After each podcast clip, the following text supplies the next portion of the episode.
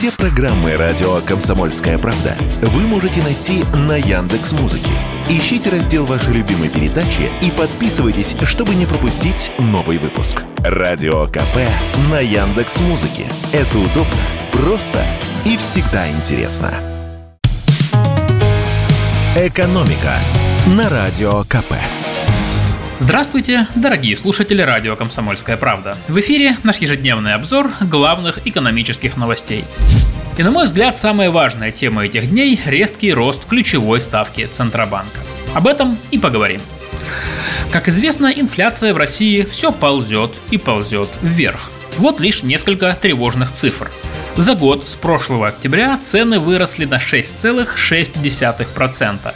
При этом весной годовая инфляция была почти втрое меньше. С начала года цены выросли на 5,3%, а только за сентябрь инфляция составила почти 1%. А Центробанк мечтает о том, чтобы инфляция в стране не поднималась выше 4%.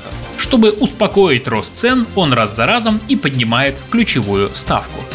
И вот, как известно, в конце прошлой недели ключевую ставку снова подняли, причем довольно резко, с 13 до 15%. процентов. Напомню, ключевая ставка – это процент, под который Центральный банк дает деньги в долг обычным банкам. Им эти деньги придется отдавать, поэтому вслед за ключевой ставкой банки поднимают проценты и по вкладам, и по кредитам. В результате народ хранит больше денег в банках на депозитах, а займов берет меньше. Спрос на товары и услуги снижается и рост цен успокаивается. По крайней мере, именно на это надеется Центробанк. А теперь отвечу на главные вопросы о последствиях роста ключевой ставки. Вопрос первый. Что же теперь будет с вкладами? Вообще сейчас самые лучшие условия банки дают по вкладам на 3 или 6 месяцев. До нынешнего повышения ключевой ставки по ним можно было получить около 12% годовых. Получается, в ближайшие пару недель банки станут давать по таким вкладам процентов 13-14. А вот ставки по вкладам на год, как правило, ниже на 1 или 1,5%. Еще один важнейший вопрос, что будет с кредитами? Отвечаю. Ставки по кредитам также подскочат, примерно на те же 2%. Как показывает практика, банки поднимают проценты в течение пары недель после роста ключевой ставки. Сегодня средняя ставка по ипотеке на вторичку 14% годовых, а на потребительские займы в среднем дают под 20%.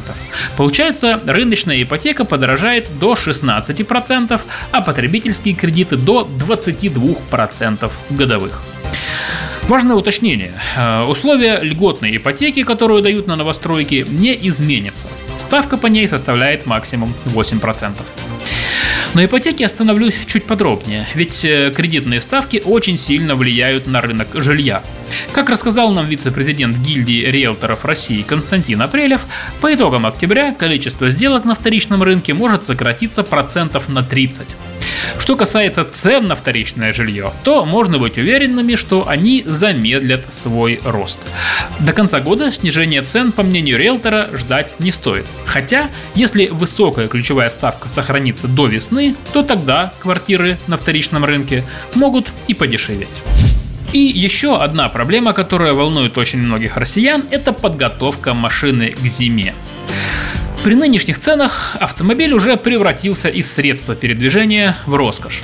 А роскошь не может быть дешевой в обслуживании. Вот актуальный пример. Как подсчитали эксперты сервиса платформа ОФД, которая анализирует платежи с миллиона онлайн-касс, зимний набор автомобилиста за год подорожал на 16%. И его цена в среднем по стране составила 26 688 рублей.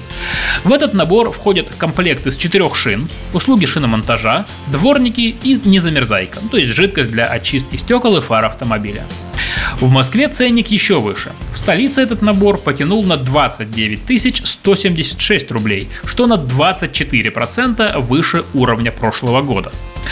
О том, как можно сэкономить в нынешних условиях, мы попросили рассказать автоэксперта Андрея Ломанова. И он подтвердил, что шины действительно резко подорожали. И если хотите сэкономить, то выбирайте отечественные и китайские шины.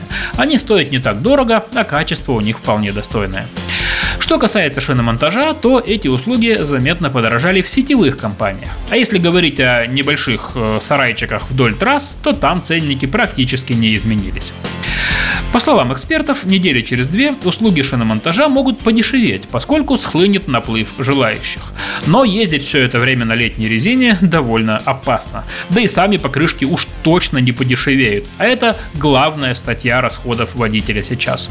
Так что тянуть время в надежде сэкономить много денег нет никакого смысла. Экономика на радио КП.